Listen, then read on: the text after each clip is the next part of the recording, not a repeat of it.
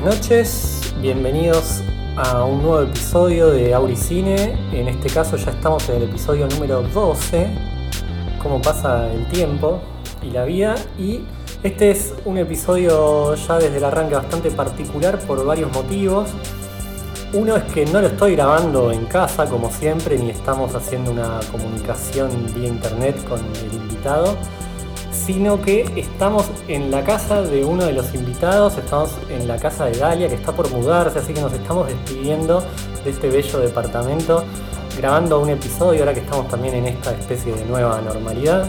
Entonces presento, introduzco acá a Dalia, Dalia dirigite a, los fans. Hola fans, ¿cómo están? Soy yo, Dalia, espero que no me hayan extrañado, o sí, que me hayan extrañado mucho. Eh, efectivamente estamos grabando esto en un departamento semi vacío, así que puede que haya un poquito de eco. Sí, después creo que vamos a sacar unas fotitos para que, se vea. Que con, con, algunos detalles, detalles técnicos, como que estamos grabando desde los celulares, porque improvisamos un poco todo y, fue lo mejor hacer esto. Entonces tenemos una, un gran eh, atril eh, hecho con pilas de libros, pero bueno, nada no se puede resolver con un poco de, de ingenio, ¿no? Definitivamente. Entonces, eh, la cuestión cine tiene que ver. hay un par de cosas que van a estar medio improvisadas, desde ya lo advierto. De hecho, nuestro mayor temor en este momento es que el mío, no el de Dalia, que se me caiga el celular porque yo lo tengo puesto vertical. Bien, este episodio fue el que más me costó, tengo que, también confesar eso.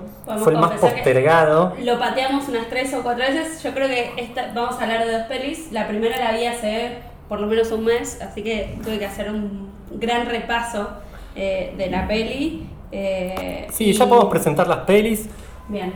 Te dejo el honor, Dalia. La primera peli que vimos, eh, y de hecho ambos la vimos primero, porque vamos a decir otra cosa, la segunda peli la vimos juntos. Sí, eso también fue un hito. Fue, porque además era una cosa donde ninguno de los dos eh, lograba ver la peli por su cuenta, entonces fue como, bueno, hagámonos el favor de, verla juntos. Eh, la primera es Oh Brother, Where Art Thou, de los hermanos Cohen. Mucho más... sí, claro, aquí conocida como ¿Dónde estás hermano? Y la peli Mufa, Fantasma, lo que quieran decirle, fue La lengua de las mariposas, que en un principio con Dalia me acuerdo patente que habíamos quedado en el 15 de octubre, después no se pudo. Y antes de sugerirle a Dalia y extenderle la invitación, pobre, eh, yo también había intentado con gente, gente cinéfila, gente no solo cinéfila, sino también amante de toda la cultura eh, hispanoparlante y que sin embargo vio la película y me dijo, no, es demasiado para mí, no puedo. Entonces yo hasta llegué a evaluar por un buen tiempo de hacer el primer episodio solo y decir, bueno, está bien, no puedo obligar a la gente a ver cosas que no le gustan a nadie. Eh, y, bueno, después vamos a hablar de la peli eh, y vamos a darle un poco la razón a toda esta gente que no la quería ver. Eh, y, y, bueno, pero, pero vamos a empezar por... ¿Por, ¿Por dónde estás hermano? ¿Dónde estás hermano? Una peli del año 2000. Voy a tomarme el atrevimiento de hacer mi ya clásica sinopsis, que hoy la hice un poquito más larga. Bueno, eh, vamos a tener por un lado a um, Ulises, después vamos a explicar por qué Ulises, etcétera, etcétera, que va a estar protagonizado por George Clooney, año 2000, como ya dijimos. Ulises va a decidir escaparse de una prisión en Mississippi donde lo único que hace es picar piedras como un esclavo. Y bueno, va a huir encadenado a sus dos compañeros de encierro que van a ser John Turturro y el otro muchacho que ahora no me sale el nombre. Que es un tipo que es, su, primera, su primer rol importante y creo que también vamos a decir el último. sí, tal cual. Entonces se van a escapar con el objetivo de rescatar un botín que Clooney les había comentado que había enterrado en un pueblo antes obviamente de estar en prisión y sobre todo y lo más importante antes que abran las compuertas de un dique y que el pueblo y todo se llene de agua. Bien, hasta ahí tenemos un poco la idea de la peli. Y lo otro es que en el camino van a empezar a suceder un montón de aventuras súper disparatadas. y van a conocer. Como cualquier película digna de los hermanos Cohen. Exactamente. Eh, todo tiene que llegar del principio al final de la forma más ridícula y eh, absurda y por eso los, los queremos y en el camino también se van a cruzar con muchísimos personajes extraños de los cuales voy a mencionar un par que vamos a tener un profeta ciego por ejemplo una sirena un vendedor de biblias tuerto bueno etcétera. Pero esa me parece que sería una buena sinopsis. Y bueno ahora sí podemos empezar con, Con- con la info con lo, con lo que quieras. Ahora abro el juego Dalia. Bueno, lo primero que se puede decir de esta peli es que está supuestamente basada en la Odisea.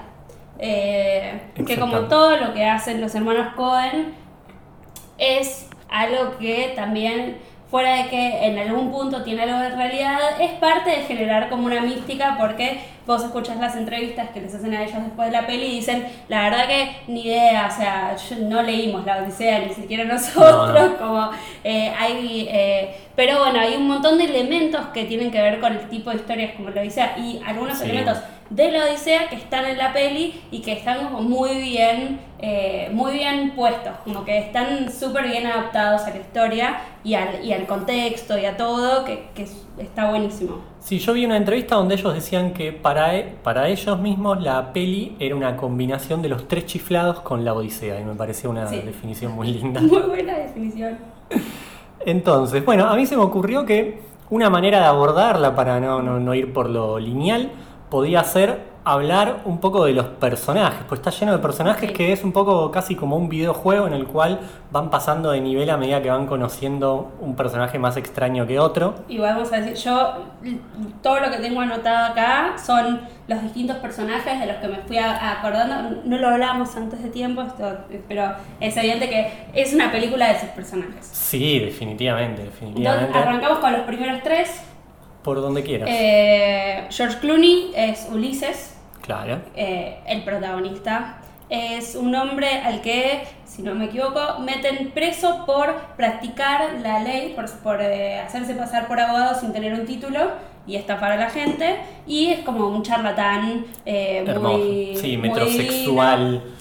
Tiene, o sea, eh, con- tiene como una obsesión, Tiene obsesión con con su su, pelo. con su gomina, que solo compra una marca Exacto. de gomina y si no. Que Bueno, gomina, no, si no sé la qué gente que nos escucha que no me conoce, que yo soy una persona con rulos eh, y estoy ahora muy metida en este momento en toda esa secta que es el, el método de los rulos, eh, siento una cierta afinidad para con la obsesión que tiene él con la gomina. Él usa una gomina muy específica y es de la marca que usa y todo y va a todos lados y como va y se compra la gomina, después también eso lo termina lo termina termina siendo como su perdición porque bueno, eventualmente es una de las cosas que hacen que lo encuentren.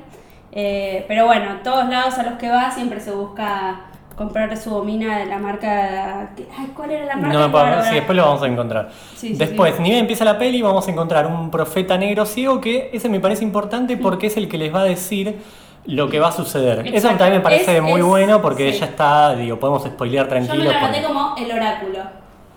Bueno, podría, Es, podría es como ser que sí. tiene como esa cosa medio de oráculo y de hecho yo me busqué acá que era lo que lo que le había dicho porque en el momento bueno también es hablan en un inglés de una época medio antigua porque es transcurre en la época de, de la Gran Depresión Claro, sí, sí, sí, está puntualmente ahí en... Bueno, ese fue el hilo muy forzado que encontré para poder meter dos películas que no tienen nada que ver Mm. y que una transcurre en 1937, como es Donde estás hermano, y la otra en 1936. Y hay algunas cuestiones de época que después uno, hilando fino, dice, bueno, sí, puede andar. Una cuestión visual que me, me encantó visualmente. Sí. Primero tengo que contar que la vi un montón de veces. Fue mi primera peli de los hermanos Cohen en el cine. Mirá, mirá. Eh, yo creo que no había visto nada de ellos en ese momento, o a lo sumo había visto el Gran Lebowski, pero me encantó, me fascinó. Las dos las vi en marzo del 2001. En el último episodio estuve, estaba ahí en la crisis del 2001 y el 2002. Bueno, esto va a ser antes de la crisis y es muy loco porque las veo con dos semanas de diferencia. O sea, en mi vida esto tiene mucho sentido, en- para la historia de la cinematografía no. Claro. Y Dal, vos tenés cómo, cómo llegaste a dónde estás hermano, la habías visto antes. Yo no la había visto, de Mira. hecho vi, eh, me encantan los hermanos Cohen y había visto muchas de, de sus películas.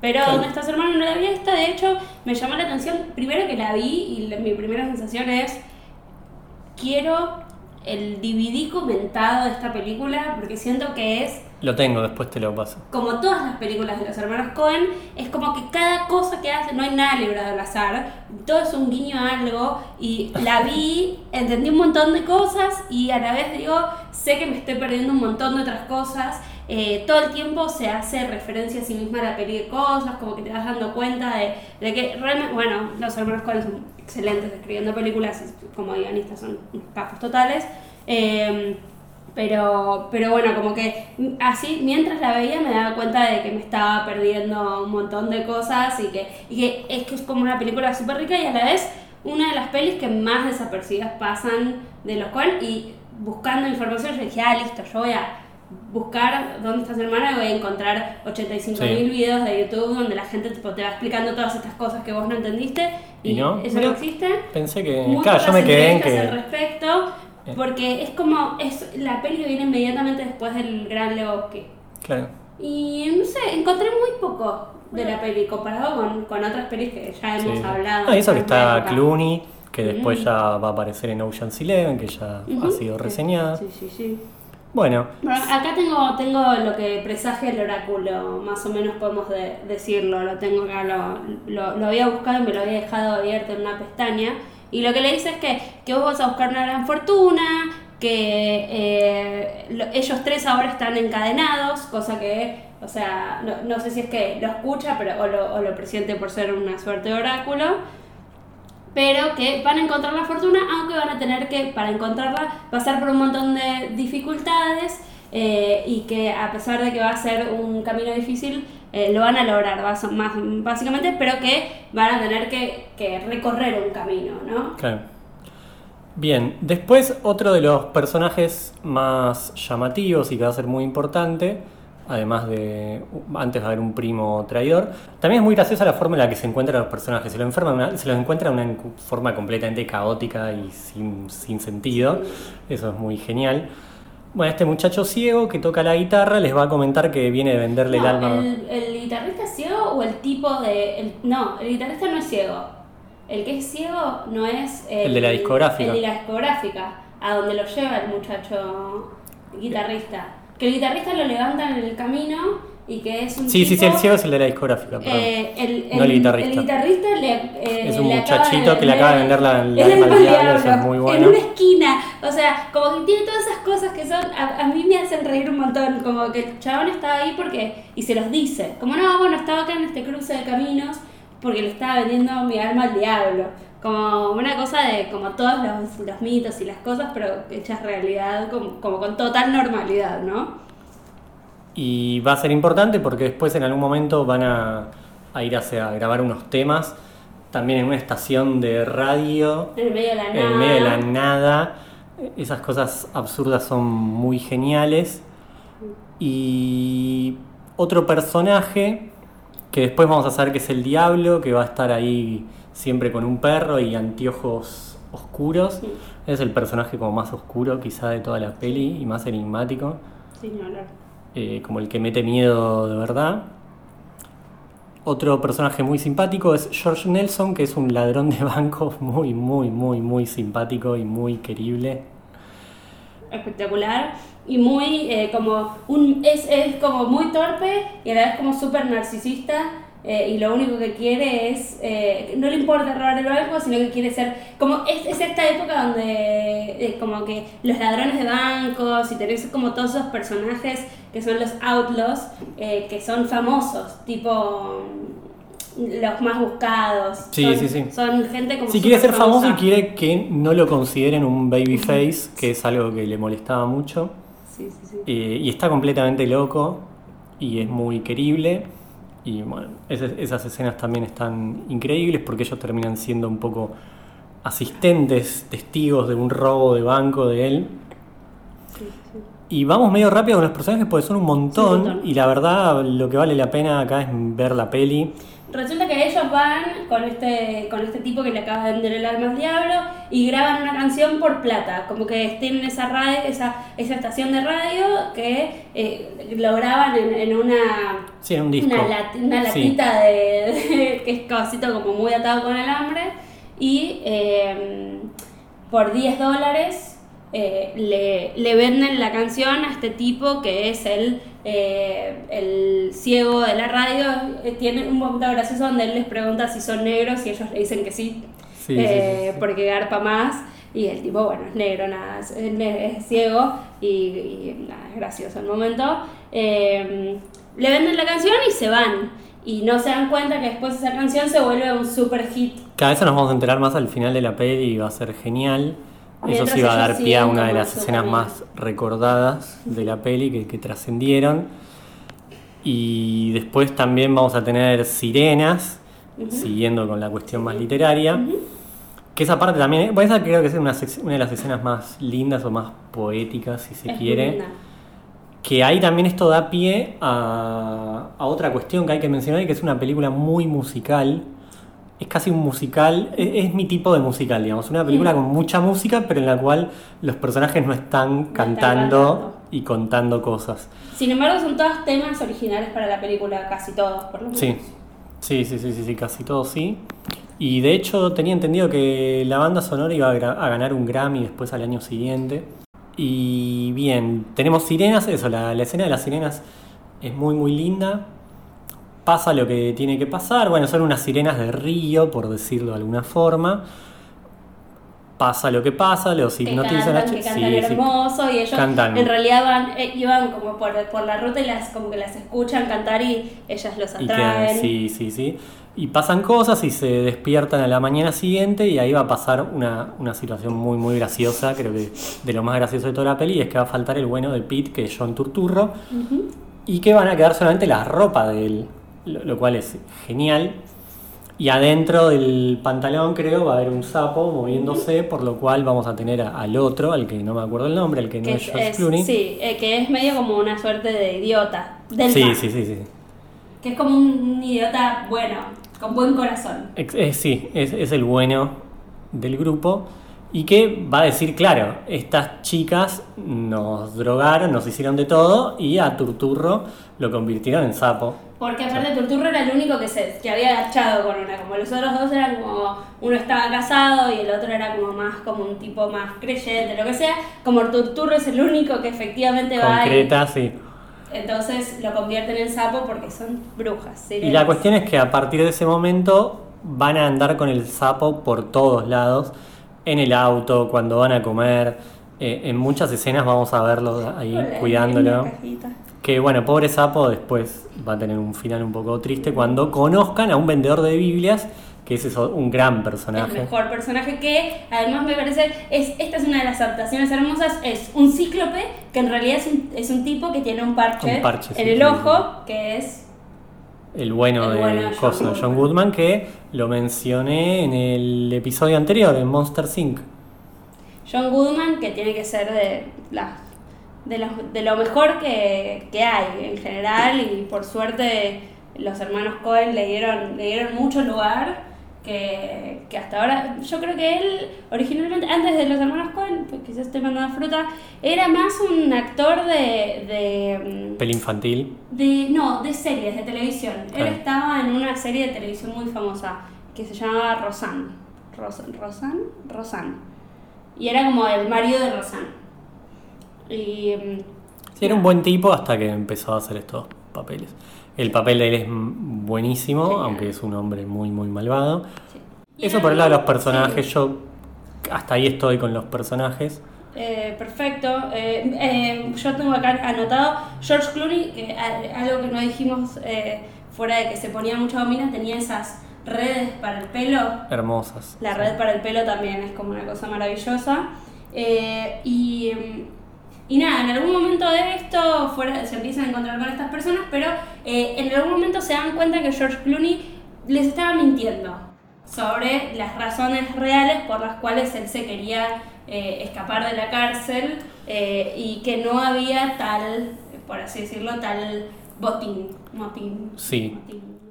Esto va de la mano de que Turturro desaparece, como ya comentamos, y luego el diablo lo va a estar torturando para que cante el tema del botín, donde está todo y, la- y demás. ¿Y, dónde está? y también dónde está George Clooney. Lo, lo están buscando a George Clooney, básicamente. Y entonces lo que va a pasar es que Turturro termina cantando dónde está el botín, vuelve a prisión y hay una escena que también es muy genial, que van al cine los presos y justo coinciden con Clooney y el otro.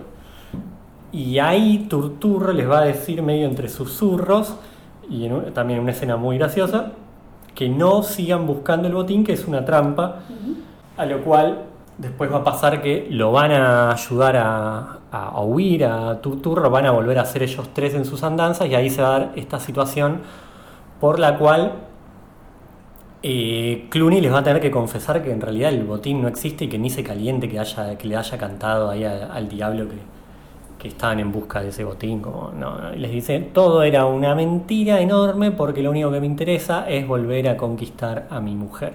Porque en esa fecha mi mujer se va a casar con otro tipo. Que esto también, esto sí es algo, en la Odisea, donde se supone que la historia es que él también vuelve porque quiere recuperar a la mujer y todo, y se escapa de la cárcel y, y regresa a su tierra, y la mujer se pasa años de su vida eh, rechazando a todos los, todos los sus pretendientes, esperando que eventualmente él vuelva para no tener que casarse con alguien más. En este caso, ella eh, en un principio no se muestra tan eh, Sí, tan con tantas ganas y de hecho tiene como un muy buen novio que Sí, es mucho un- mejor que él. Que en un momento lo va a boxear ahí al pobre Clooney. Eh, pero bueno, después, eh, ya dentro de las escenas, que hay solo un par de escenas que quería mencionar, que, de las que no mencionamos, hay una reunión del Ku Klux Klan que es terrible, visualmente es una Impresionante. locura. Y aparte, eso me parece que también habla mucho de los Cohen, de cómo pasás de estar descostillándote de la risa por una estupidez como lo del sapo y ja ja ja ja ja, a la oscuridad total de una escena en la cual cortan y están en una Eh, reunión nocturna ahí del Ku Klux Klan, todos y que además de están por blanco. matarlo al, Al guitarrista negro. Claro. Sí. Eh, entonces, eh, es- eso creo que también es como un, como un, un buen, no sé si resumen, pero es como una buena señal como para decir, la peli es un poco esto, ¿no? Como recién nos estamos divirtiendo por esto, al toque tenés esta escena donde también va a aparecer, volver a aparecer el bueno de John Goodman Sí. como miembro del Ku Klux Klan y como delator de los otros muchachos. Y también hay otra trama más, porque obvio una, es, es una película de los Cohen. eh, en una tercera trama que va en paralelo a todo esto, hay, no sé si lo mencionamos ya, una está en el medio como de, una, de un año electoral en, Sí. en este lugar. Y entonces hay dos candidatos. Uno que es como el candidato de siempre, que se llama Papi o Daniel, que es Sí, un muy, personaje muy bueno, también para sumar. Y otro tipo que es un tipo que se llama Homer Stokes, eh, que vendría a ser como el nuevo candidato, ¿no? Hay uno que es como el más. eh, el, el- el de siempre, que es este Papio Daniel, y aparece este nuevo tipo que es, es como el personaje, vamos a decir. eh, el, el candidato nuevo, fre- fresco, vamos a decir, que resulta ser un miembro del Ku Klux Klan. Hermoso. Bueno, Dal, ahora sí te propongo que vayamos a, a la primera tandita musical. Perfecto. Yo tengo macheteado acá, porque como no estoy en mi compu, tengo acá macheteados unas capturas con un par de temas que traje. Me decido y voy a ir por tu plan de Adicta del disco, del primer disco de Adicta que está cumpliendo 20 años. Eh, no sé si alguien le va a hacer algún homenaje, lo dudo, pero bueno, yo desde acá este, lo hago. Así que bueno, Dal, vos con qué vas a ir. Yo voy a, voy a hacer algo que, bueno, justo lo mencionaste hace un rato, eh, que creo que es- podría ser considerado trampa, porque creo que el, eh, no es una canción del año de la película, pero es la versión de Miley Cyrus. Eh, no esperaba de, eh, Me hubieras de desilusionado peli. mucho si no lo ponías. Eh, porque bueno, básicamente eh, Miley Cyrus es una reina total de los covers y la canción de la peli es un temazo, así que eh, voy a ir con eso. Perfecto. Bueno, ahí venimos.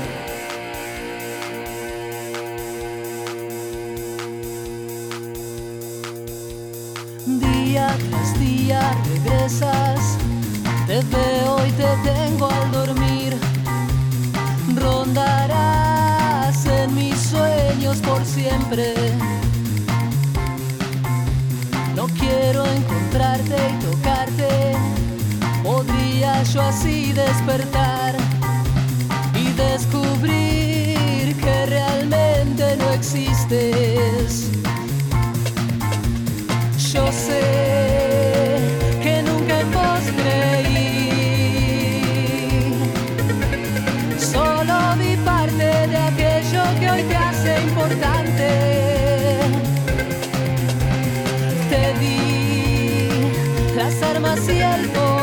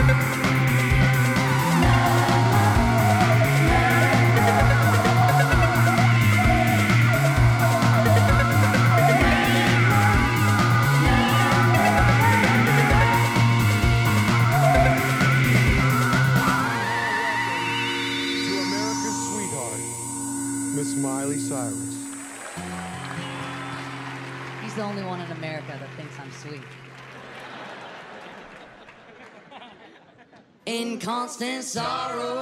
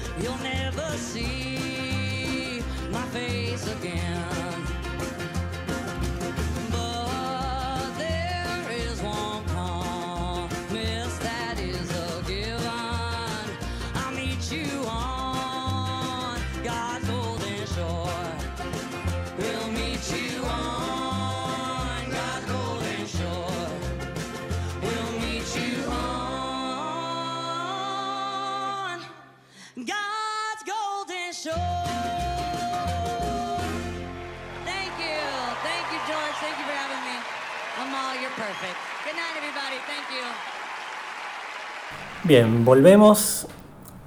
Ya vamos a ir liquidando un poco dónde estás, hermano.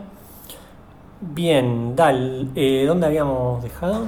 Y- En el Ku Klux Klan y de ahí de la, de la reunión esta nefasta, donde salvan al muchacho, al guitarrista. Tiran abajo la cruz. Sí, va, es- hay una escena que es hermosa, épica. Es, una, es una peli, de- está llena de escenas. Visualmente es Sí, una locura también. Bueno, visualmente, la primera, voy a decir que algo que no, no dije al principio, se me, que me quedó, es que la primera toma de la peli con la que abre me pareció muy ginás. Muy ginástica, esa cosa del campo abierto Sí, sí, y sí, los personajes que aparecen ahí de lejos que los ves de casualidad y lo dije, "Ah, ahora es medio parecido esto, a esto ¿viste? Esa toma de historias extraordinarias. No, y aparte al principio tiene mucho de eso. Hasta que llegan ahí a, la- a las vías del tren y todo eso, como que está muy abierto todo. Sí, eso. Bueno, no, está, está muy bien. Y siempre recomendar historias extraordinarias. Es una, la mejor excusa posible. No, y la cuestión es que después de ahí se van a ir como una especie de, de reunión política, de evento político, porque se, ahí va a estar la, la ex de Clooney. Y la cuestión que va a pasar una cosa a la otra y van a terminar subiendo al escenario a cantar la- las canciones que, que habían grabado. Pero ellos completamente ajenos a, a cualquier situación que pudiera estar sucediendo con lo que habían grabado. La sorpresa va a ser que una vez que empiezan a tocar se dan cuenta que Toda la gente sabe la canción. sabe la canción y todo, eran como los más buscados porque esa canción estaba sonando muchísimo en las radios, pero nadie sabía quiénes la cantaban. Que la banda se llama ¿verdad? los Soggy Bottom Boys, que me parece un nombrazo, que sería eh, como lo- los tipos del pantalón mojado, los Sí. pibes, los pibes con los pantalones mojados, algo así. Entonces ahí, bueno, ahí va- va- vamos a tener una escena como súper importante, ellos, la, fama, Clooney canchereando con lo que ya empieza a palpitar como un, un reencuentro con, con su ex mujer. En el medio vamos a tener al político opositor denunciándolos, primero por estar mezclados, siendo negros y blancos, y, y por otro lado, ¿por qué otro motivo lo- le caían mal?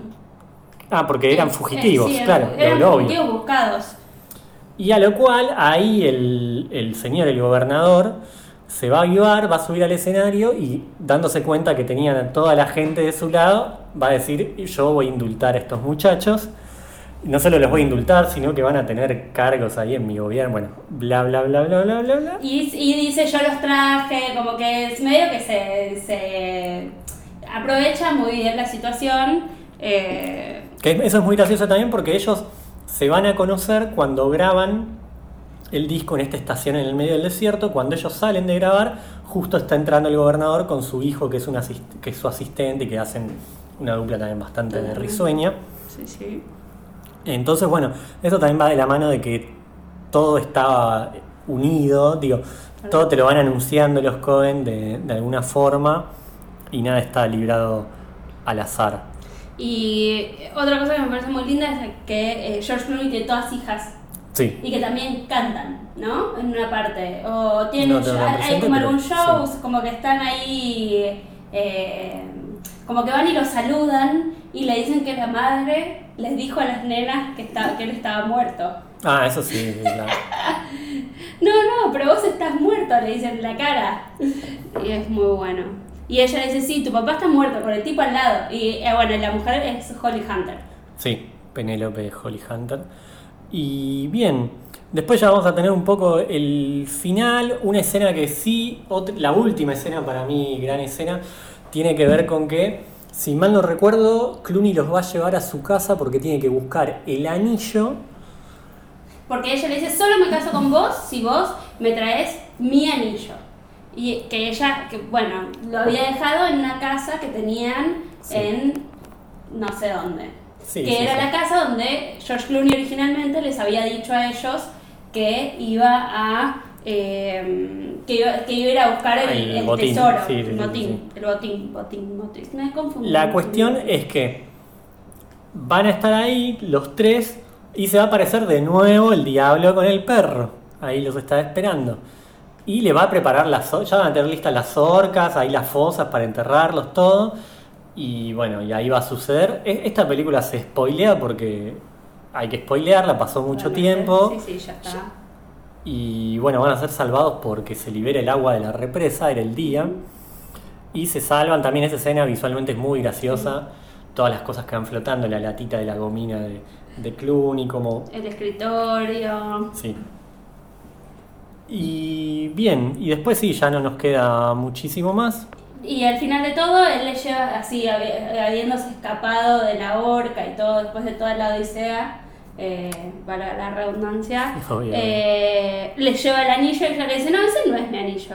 Bueno, no importa, me nos casémonos igual. Como que al final fue todo medio como, eh, no hacía falta tanto, pero bueno, no importa, ¿no? Una expresión que usa Clooney y que yo después la, la usé por mucho tiempo es que en un momento dice que él es el pater familias. Y que me parece genial, porque es muy genial como lo dice él. Lo dice muy mal. Porque es como, es medio como en, eh, eh, en la peli de Tarantino de. No me sale el nombre, qué vergüenza. La de los nazis. Sí, Inglorious Bastards. Cuando, Inglorious, eh, Bastardos sin Gloria, ahí va. Cuando lo tenés al Brad Pitt diciendo, hablando en italiano. Buongiorno. Que es como esa misma eh, cosa graciosa de. Sí, porque lo pronuncian en ese, sí. en ese yankee. Porque una cosa que nos olvidamos de mencionar del personaje de Clooney es que él es como el culto, pero a vez es un culto charlatán. Sí, sí, sí. O sea, se aprovecha de que los otros dos son un poco más ignorantes y él les tira información inchequeable, pero convencido de que les está tirando la posta. Eh, entonces, bueno, y así, así es como pasan las cosas, así es les va pasar lo Lord es un, es un estafador, pero. No, acá tiene mucha labia y mucha carisma, mucho carisma, muy- claro, bueno, sí, es Clooney. sí. Hinchás por él y re hinchás por él. No, es un gran personaje de Sí, Clooney. sí, sí. Nada que ver con Ocean's Eleven. Bueno, como una de las cosas que decía Clooney en la entrevista que, que yo vi era que eh, como que los Cohen le dijeron, che, vamos a hacer una peli, y le dijo, bueno, dale, como ni le vas a leer el guion, bueno, sí, después lo leo, pero dale, no sé, si ustedes quieren que lo haga, hago, como, sí, súper entregado. Eh, Sí, sí. había, venían, bueno, pero venían de haber hecho El Gran Lebowski y no era tan, o sea, dos años antes había salido, o sea que ya No, obvio, pero hoy en día es mucho más fácil decirles que sí. Sí, sí, sí. Y, y después de leer Lebowski hicieron un par que, digo, eh, tampoco fueron como súper, súper éxitos de taquilla, así, digo, hasta el 2007 que hicieron eh, No hay lugar para los débiles. Claro. Eh, las pelis que vinieron en el medio son peliculones, pero no son... ¿Y Fargo de qué año es? Fargo De- es anterior a Sí, la sí. Gran Lebowski, es del 96. Claro. Claro, claro, claro. Sí. Qué buenos que son los Cohen, ¿eh? Sí, sí, sí, no, y verlas en cine es algo que vale un montón Sí, la sí, pena. completamente. Que bueno, después van a volver a aparecer, porque a partir de esta peli lo que me va a pasar es que me hago fan, digo, ah, de dónde salieron estos muchachos y, y van a volver a aparecer después en mi vida. Bien, yo no tengo nada más que decir de esta bella película que tanto amé y que tanto me abrió la cabeza en su momento. La, puedo agregar que la vi en el Abasto, que, que era, Sí, donde había que- donde era se una época sí. donde, claro, sí, El sí. abasto top, top, top en esa época. Sí, no, no, un, un gran momento del abasto. Y bueno, yo no, insisto, no, no tengo más que decir. Y ya estoy listo para la aventura. Perfecto. Yo lo que podría decir, si es que, Por favor. si es que puedo sumar algo, es que la, la quiero volver a ver. eh, Sí, claro. Y es una peli para ver muchas veces, o sea, hay que verla y después una vez Sí, yo hace un montón que no la veía y me volví a enganchar otra vez. Sí, sí, sí. Es una gran peli. Así que bueno, eh, así como vamos a decir, me han tocado pelis que, que no son tan, tan divertidas para ver. eh, esta es, es una que me sorprendió porque nada, fue- no era, sabía que me iba a gustar por Obvio. ser de los Coen, pero no la había visto y la verdad es que me, aparte es me un tipo de peli que después no, así pensando rápidamente, no es un tipo de peli que vayan a repetir después. Y que, que no se parece tanto tampoco a, a las anteriores. Así que bueno, golazo.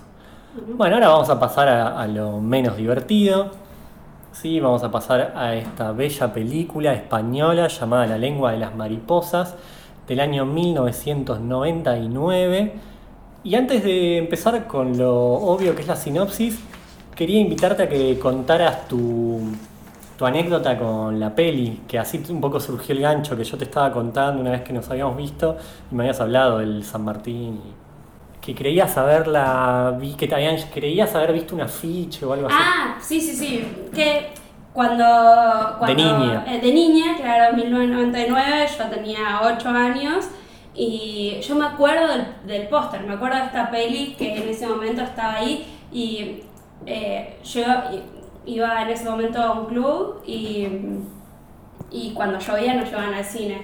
Entonces íbamos ahí al village de Pilar eh, y mientras nosotros veíamos Monster Inc., quizás nos dejaban ahí en la puerta, mis abuelos se iban a ver otra peli y Ah, en el medio me acuerdo, me acuerdo perfecto de- del póster y del nombre de la película y de todo, como que era la película para grandes que daban a la par de las pelis de, de- de niños pequeños que, que iba a ver yo. Exactamente. Y Bien. por suerte no me llevaron a verla, porque la verdad es que no. No, yo no, no sé tampoco por qué terminé de... Hoy, de hecho, necesité chequear a ver con quién había ido a verla, porque viste, decís, Claro. ¿cómo, ¿cómo pasó esto? Bah, igualmente en esa época iba a ver cualquier cosa. No, y la fui a ver con mi primera novia, así que me imagino que salimos, íbamos al cine. Uh, esta tiene buena crítica. Porque después lo que hay que contar también es que esta tuvo muy buena crítica, entonces ya. Bien, ¿de qué la va la película? A ver. Vamos a estar en un pueblo de Galicia y nos vamos a encontrar con Moncho, que es un niño adorable, un- un niño tan querible. Todos queremos que Moncho sea nuestro hijo en el Dios, fondo. eh, realmente, o sea, vamos a decir que lo primero que te das cuenta en la película es que vas a crear a Moncho, que es un niño adorable y que, y que claramente eh, no le van a pasar cosas buenas. No, ni a él ni a nadie, porque a es una él, película que está hecha, está llena de golpes bajos. Yo que me la paso criticando todos los episodios, el golpe bajo, bueno, esta es la oda al golpe bajo. Arranca con una flautita deprimente arriba de los títulos que ya te previene. Que aparte toda ya la, depresión. toda la cuestión de títulos dura, no sé, como 5 minutos. Es Está el hecha para... Hechos en, para- para en, ponerte pa- en en el- el eh, Art. Sí, sí, un una hermoso. total. Pero bueno, vamos a tener a este muchachito Moncho en la etapa en la que está por empezar la escuela. Es un muchachito tímido, sobreprotegido y que le tiene miedo a los maestros porque, bueno, estamos en el año 1936 y tienen fama de pegarle a los chiquillos. Y bueno, entonces ahí su miedo es lógico. Todo va a cambiar porque va a conocer a don Gregorio, que es el bueno de Fernando Fernán Gómez, que es este actor español ya fallecido, que a mí se me ocurre decir que es como nuestro Héctor Alterio, en el sentido que aparece en todas las películas y todo aquel que haya visto alguna película española del siglo XX, bueno, probablemente lo haya visto y diga, ah, este era. Bueno, don Gregorio va a ser Fernando y obviamente va a ser el maestro bueno que lo va a ayudar a soltarse, a enseñarle lecciones de vida, que va a tener un- una forma de enseñar completamente descontracturada y basada en, la, la en, claro, la experiencia, eh, la naturaleza. Como el, el maestro más progre de la escuela, Sí, más sí, Montessori del mundo, pero Sí, estaba en progre aún, más no remoto. importa el año en que veas la película, ese maestro es progre. Totalmente. O sea, eh, es impresionante. eh, el tipo, aparte, como con un nivel de, de compasión y de, de cariño para todos. No, la, la empatía que maneja con todos los con toda ese- ese- esa clase es preciosa. No, Y todo esto va a suceder justo antes de que empiece la Guerra Civil Española, que eso va a ser súper importante porque bueno, es una peli bastante eh, política, histórica, etcétera, etcétera. Un detalle que quiero mencionar porque esto es lo primero que me voy a olvidar Perfecto. y es algo que me llamó mucho la atención, que la música de la película la va a hacer el bueno de Alejandro Amenábar, que es este director de cine con el que empezó Auricine, con los otros, este director de cine chileno-español, a quien admiraba mucho, quizás si siguiera viendo sus películas, tal vez lo seguiría admirando, después les cuento. Y me llamó la atención, porque Amenábar es un hombre orquesta con sus películas que hace de todo, incluyendo la música, pero me llamó la atención verlo acá pegando este laburo, como bueno, eso quería comentar. El director se llama José Luis Cuerda, la verdad que ni investigué qué más hizo porque no tenía ganas de ver nada más de él, les voy a ser sincero, así que se los debo, pero ahí tienen el nombre por si quieren después buscar qué más hizo este buen hombre. Dalia, comentanos, sensaciones, impresiones, porque de nuevo repetimos que esta peli la vimos juntos. Sí, sí, sí. Y fue, fue toda una experiencia, porque imagínense, yo ya venía también con tantos rechazos encima que había que asegurarse la cuestión de verla. Y nos estaba costando a los dos verla. Yo Sí, no es que tampoco la había visto, sino que era como bueno. Eh, sí, la, la verdad, la, la película es re triste. Es re triste, por suerte es eso. La vimos en compañía de- del otro, porque, o sea, era para tirarse del, del balcón o nunca terminarla, apagarla Sí, y sí. Te, digo, si la veía sola era como, "Tin, perdón, o sea, yo esto no lo puedo ver sola. Es, Sí, era- era lo que me esperaba La igual. peli es re linda, eh, ojo, es muy linda y todo, pero como en algún momento decís como, ¿por qué? ¿Por qué tanto, tanta tristeza, tanto sufrimiento, no? Sí, sí. Como no le sale bien nada a nadie, más o menos le des una buena a uno y te das cuenta que es porque en cinco minutos le van a venir Sí, ya estás esperando que pase algo, que caiga el piano de la nada.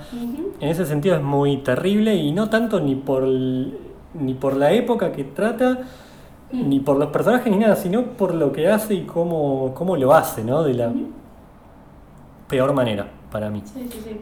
En fin. Bien. Yo te voy a sugerir que hablemos un poquitín y como me parece que la vamos a liquidar rápido, meter el bloque musical en breve, porque tengo la impresión que esto va a durar poco. Perfecto, yo estoy para el bloque musical, ¿eh? No- Ah, listo, vayamos ahora entonces al bloque al musical. Ya la, la dejamos ahí la introducción. Yo voy a ir con una canción de Leo García, de un compilado hermoso que ahora no, no tengo acá la, la tapa, por no estar en... No importa. Bueno, una canción hermosa de Leo García que se llama Corazón Bonsai, que para mí es el tema más lindo que hizo Leo. Y esto es del año 1999, vuelvo a comentar cada tanto que lo tengo que hacer que yo, para organizarme más fácil y porque me parece simpático, suelo elegir canciones de los mismos años en los que se hicieron las pelis. A mis invitados les dejo la libertad de que tiren magia como hizo Dal con el cover de, de la canción de los hermanos Cohen Pero y que demás. bueno, eh, pero sin embargo, el No, lo cuento porque es mi- es mi sí, idea. sí. Perfecto, y si no se pierde. Yo, yo voy a decir que lo, lo venía respetando muy bien hasta este tema de Miley, que, Está que perfecto, es ¿verdad? Porque técnicamente supera la cover, idea.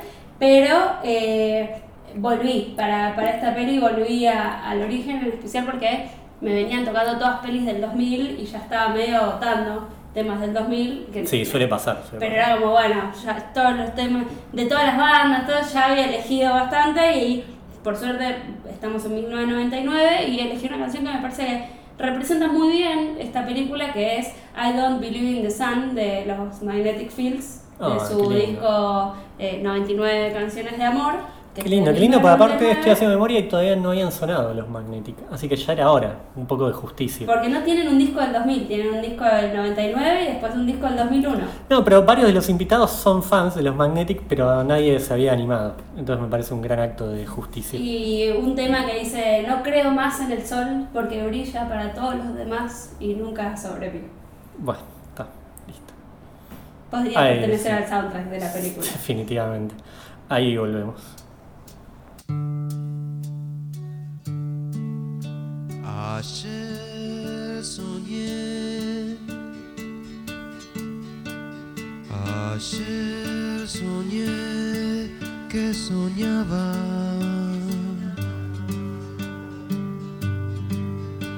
Y que nadie me miraba soñar.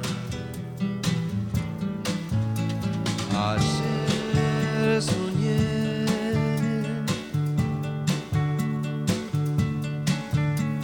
Ayer soñé que soñaba y que nadie me miraba soñar. Soñé que la ciudad era un desierto, como un cuadrado blanco sobre un cuadrado blanco, nada más que un desierto, como un cuadrado negro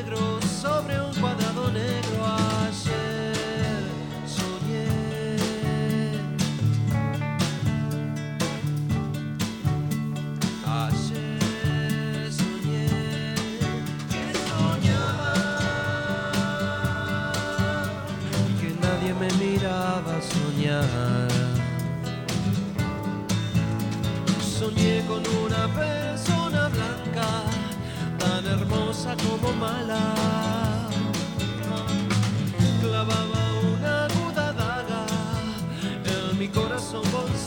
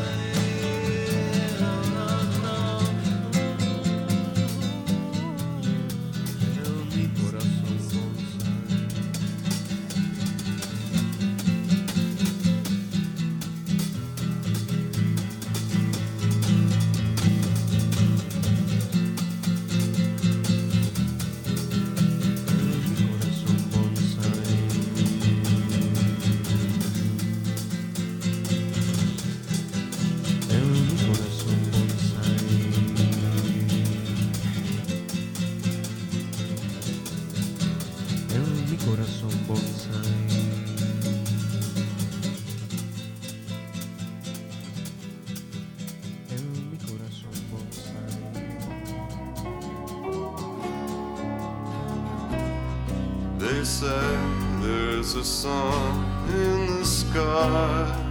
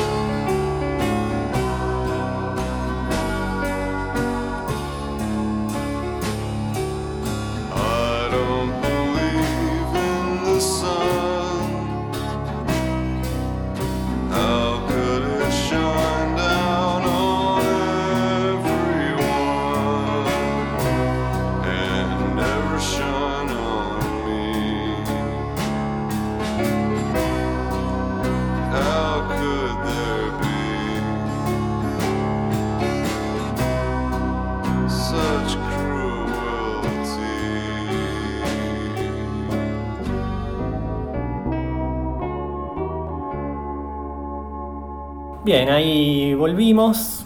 Vamos por el último bloque y continuamos con este canto a la vida llamado La lengua de las mariposas. Bueno, a ver. Ya hablamos de Moncho, que es este nenito tan querible y tan frágil a la vez, ¿no? Que es lo que uno hace Sí, que, lo quiera. re sensible, re súper sensible, divino. Bien, en paralelo a lo que ustedes saben ahora gracias a nosotros, que es que existe Moncho y que existe el profesor Don ateo. Eh, al principio era una historia erótica de una pareja a, lo cual, a la cual los chicos, Moncho y otro amiguito, el primer amiguito que va a tener, eh, van a espiar algunos días. La chica después va a resultar ser que es una hija del padre de Moncho, porque todo está vinculado para el mal siempre, no porque sea un problema, sino porque ahí va a ser un problema. Eh, y eso, y los niños iban a espiar. Un vínculo que encontré entre ambas películas A ver. es que la pareja tiene relaciones en un establo, ¿estamos de acuerdo? Estamos bueno, de acuerdo. ¿qué tenemos en donde estás, hermano? Establos. Es verdad, es verdad, hay establos en ambos y sí, Eh, es, es un vínculo bastante Uf. pobre, pero te lo vamos a dar. Y que también es todo medio, que de- medio deprimente, está el, el, el, vamos a decir, lo más que tienen en común es que el contexto... Si hay algo como de la época que vos Sí. decís, ah, son más o Sí, menos de la misma época. Digamos, está el tema de la gente más, eh, eh, como grupos fascistas que tienen mucho poder contra Sí. grupos más de izquierda, que tienen también Sí, como sí, con algo de una cosa medio de una lucha de poder como muy clara entre los dos, que en las dos películas se hagan, una más cómico, obviamente. Sí, que no obstante, más- igual como ya dijimos, va a ser la, la del Ku Klux Klan, es la escena más oscura de la película, Sí. hasta más seria. Sí. Ahí hay seriedad completa sí, no joden con eso. eh, y hasta hay un crimen que, que está como que te quedas un poco helado. Sí. Eh, bien. Y, y hablando de crímenes, bueno, acá también vamos a tener un crimen porque eh, esto lo voy a contar así para que se den una idea de cómo es la película, porque por más que está filmada muy linda, con música muy linda y todo lo demás, tiene cosas que, que a mí me impresionaban. Hablamos de estos amantes y los niños, y lo que pasaba era que cada vez que copulaba la pareja, voy a hablar así, eh, con, con propiedad, eh, se metía el perro de la muchacha ahí. Mientras ellos estaban, como que estaba ahí cerca del, del muchacho. ¿sí? Y Como que a ella le calentaba Claro. el perro. Sí, y al vamos a- tipo, el perro le rompía las pelotas. El perro se llamaba Tarzán. Tarzán encima. Qué lindo, qué lindo Tarzán. Qué ganas de tener un perro y ponerle Tarzán en Sí, este sí. momento. ya. Y la mina tenía como algún tipo de fetiche medio misterioso Sí, con el perro Tarzán. Sí, porque en un momento el, el- el muchacho va a sacar al perro y, Y la chica se pone nada. loca. Sí, se, se pone como nada, como no, no, no me No, calienta. no, no va a pasar nada. Sí, andate. Y entonces el muchacho eh, va a decir, listo, hay que matar a Tarzán para que esto camine. Y lo va a matar y de una manera también bastante cruel. Entonces eh, es como para ir presentando que todo va a terminar mal. Todo lo que puede ser más o menos lindo en la Sí. vida, eh, van a ir a, a matarlo. Yo imagino como un simbolismo de se viene el fascismo, pero ya es como, chicos, Sí, un montón. No sé si es necesario. No, y además todos, todos son medio borrachos, todos son medio pajeros. Las minas, o sea, eh, a la- las minas están. Salvo la madre Moncho, que. Eso es algo que después que bueno, podemos La hablar. madre- madre el Moncho- rol de la mujer acá, eso debo decir que a diferencia, acá puedo, puedo- puedo abrir una polémica, me parece. Puedo, puedo decir que en esta peli las mujeres tienen como más, no sé si poder, pero tienen más presencia que en Donde estás hermano, por ejemplo, donde Hay una no hay mujeres. Que, que, bueno, o sea, Sí, está es Penélope, pero que ni está siquiera cuenta decorado. porque es. Sí, sí, sí. Está sí, es verdad, no hay mujeres en ¿Dónde estás, hermano? Y acá, de nuevo, la peli puede ser mejor o peor, pero las mujeres tienen roles bastante importantes. De nuevo, uno puede estar de acuerdo, no puede estar de acuerdo, pero en ese caso me parece que ya Pero tiene más que ver con la película. femeninos. Pero hay personajes femeninos y Sí. pesan, Sí. no, no son decorados, No. para nada. Totalmente. Vamos a tener a un hermano de Moncho que toca el saxo y que eso también me emboló muchísimo. Media película está el hermano tocando el saxo. Es como, chicos, el saxo. O sea, ¿a quién le gusta el saxo? Perdón si escucha algún saxofonista, ¿no? Pero, Mi hermano toca el saxo. bueno, saludos si estás escuchando.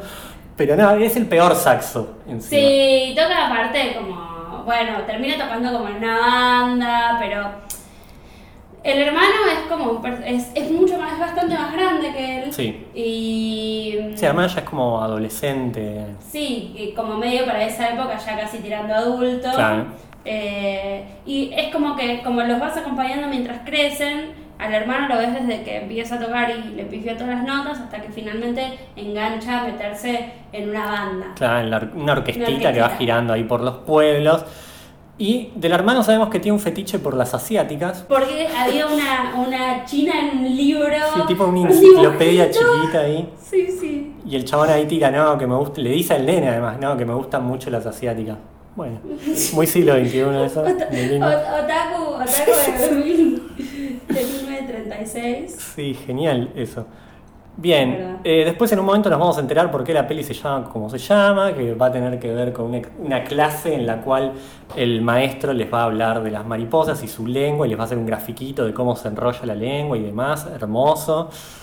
Los fans de las mariposas, vayan, Sí. que esta es la peli. Y ahí, ahí también en una de esas clases, así que es como, eh, como que el Don Gregorio es de esas personas que te tiran datos random de la Wikipedia Sí, sí, en todo el tiempo. Era como medio tipo ese es su estilo educativo y como que iba tirando como así datos, datos como así.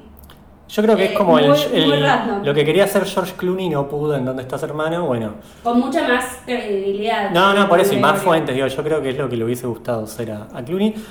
Eh, es otra peli con bastante música, por esta cuestión del hermano, por sobre todo, que se va a mostrar más cuando ellos empiezan a salir de gira con la orquesta. Y van a tocar esta canción El Manicero, que después la linkearé, que es una canción que todos sabemos que existe, pero que no sabemos cómo se llama. Y bueno, se va a enamorar, el herm- siempre estamos hablando del hermano de Moncho, cuyo nombre... Sale de gira y se, se va, se lleva Moncho. O Sí. sea que eso también es bastante loco, como bueno, esa es como otra época donde los niños tienen como otras libertades. El, el hermano más grande que va a haber tenido 14 años, Sí, sí, sí, ya era suficientemente adulto como para hacerse cargo de su hermanito chiquito y se lo lleva de gira a anda a saber dónde, viajando en, en la parte de arriba de un auto. Sí, sí, un Un camioncito, una furgoneta, sí, sí, sí, sí, muy se van al carnaval más creepy del mundo, básicamente, ¿no? Sí, así, como- así, así anunciado, más o menos. Sí, sí. Definitivamente. Y ahí va a encontrar a, a lo más parecido que encontró la producción de una asiática. Eh, que asiática, que se parece más a, a una china, como se dice acá, Claro. digamos, el, el concepto de, de las chinas de, de, de, de la, no sé, del campo, que una china de China. definitivamente. Que uno va a decir, uy, qué bueno, encontró una china, debe ser hermosa, de- debe, va- a alguien le va a salir algo bien en la Y película. te das cuenta que se enamoran un poco, y Pero se no. gustan y tienen más o menos Claro, pero ¿qué pasaba? Con la china es muda, y no solo era muda, sino que era la sirvienta del hombre que los hospedaba. Entonces es como que estás sufriendo todo el tiempo. No era solo la. No, no, no. Era la Al mujer. principio era, pensaban, ah, listo, es la, la sirvienta. Claro. Porque el dueño es un hombre muy viejo y muy horrible. Sí, obvio, es un Eh, monstruo. Un viejo horrible y medio en una situación medio Game of Thrones, que tiene como una cosa medio ahí. eh, él le dice, no, bueno, qué sé yo, no, y esta, no, que es mi mujer. Claro, se la había encontrado en algún lugar que está toda lastimada, aparte te muestra que ella tiene lastimaduras que en algún punto vos decís claramente se las hizo él. Eh, no, la encontré muda y era la esposa. Sí, sí, y la eso, traje. ahí se, se le rompe el corazón al hermano porque no vaya a hacer cosa que encuentre el amor. No, y no solo te rompe el corazón ahí, sino que después, cuando ellos ya están volviendo a su pueblito, en la furgoneta, la muchachita va a ir corriendo hasta el camino para saludarlo y despedirlo. Como que ella también, ella se dio cuenta y que también lo ama, ¿viste? Pero, Pero no puede imposible. suceder porque mirá si va a haber algo de felicidad en esta película que está hecha para sufrir y sufrir todo el tiempo. Sí, sí. Bueno, eso. Otro dato, otro dato de color que suma. sí. En un momento Moncho va a la casa del maestro, pues ya tenían un montón de confianza, ya se había hecho amigo del padre porque ambos eran republicanos además, le habían hecho un traje a medida que se lo habían regalado. En un momento Monchito encuentra una foto ahí de- del señor cuando era joven con una mujer o un retrato de una mujer y le cuenta que claro, que esa mujer era su novia y que había muerto a los 22 años, hacía ya un siglo. Pero bueno, era como todo está hecho para sumar drama. Y como que él, viste, nunca más se volvió a enamorar No, de ninguna obvio, mujer y pasó a ser un maestro que. Porque era muy progre, pero- vida pero eso no. a- no, por supuesto. Eh, y después te das cuenta que, por ejemplo, Don Gregorio también es como un borracho medio triste en algún momento. eh, que, que bueno, que nada, como que hay un bar y ellos están. El amiguito que se hace en la escuela, como que tiene un amigo en la escuela que el padre tiene como un bar, pero que es como una suerte de bar medio ilegal, ¿no? Sí, sí, sí, Como que sí. tiene como una pinta medio de no sé bien cómo eran las leyes de, Sí, de España esa- con respecto parte al alcohol eh, en esa época, ¿no? Eh, y como que ellos, eh, como que tienen también estas cosas medio de, de, de época en la que esto, como los pibes están jugando en el bar mientras los otros están poniendo en pedo y todo como... Sí, hablando de política también, que va a ser uno de los últimos momentos en los cuales se va a poder Sí, hablar sí. de política, porque después ya más para el final vamos a tener como esta especie de golpe, golpe revuelta por la cual, bueno, va, va- ahí es la parte de la historia que, que- que les estoy debiendo, pero va a cambiar el... El franquismo, finalmente, Claro. Y Y van a ir en cana los, los que serían la resistencia. Digo, va a haber gente que, que se va a oponer a eso abiertamente y gente que va a pilotearla y a borrar todo rastro, como va a ser la familia de Moncho, que va a quemar todo rastro de su simpatía por, por, por todo lo que. Claro. Y no va a pasar lo mismo con Don Gregorio, que se va a enfrentar al poder y lo van a cargar en un camión para fusilarlo. junto con el padre del amigo y Claro. otras personas. Un montón de otras personas muy queridas en el pueblo. Todos los buenos, digamos, ¿no? Todos los buenos de las películas, claramente. A la vez tenés en la escuela también otro compañerito que es un pibe que no... O sea, porque al final vos lo tenés... lo- eh, el eh, Moncho es un nene que al principio como que le cuesta un poco, pero es como que le encanta aprender. Sí, súper curioso. Es divino. Y hay otros nenes que les cuesta más, pero este es uno que dice yo no necesito porque se ve que el papá es como un mafioso. eh, que eh, no quiere que el hijo aprenda, que, ah, que Sí, como que ya tiene el futuro asegurado y bueno. Y que efectivamente el padre, que es como el, la persona más mala eh, que aparece en la película, vamos a decir, junto con el, el marido de la china. Sí.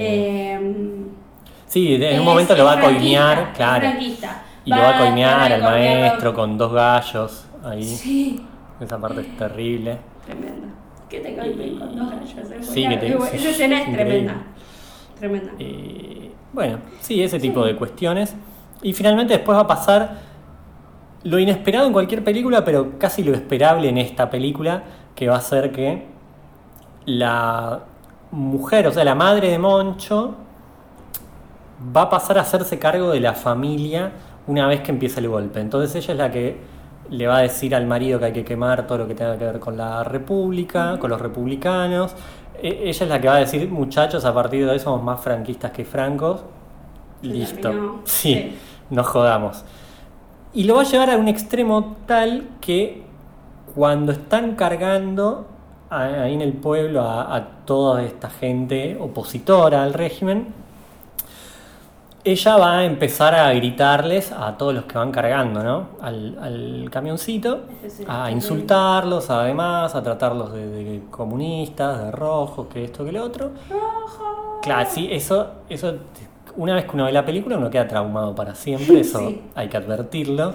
Porque, claro, ellos tenían que hacer como que la madre, eh, muy consciente de la situación y en Sí, un modo super, supervivencia, full supervivencia, Obvio, obvio, obvio. eh, empieza a incitar al hijo a que se cope en linchar a, al Sí, a sí, insultar a todos ahí.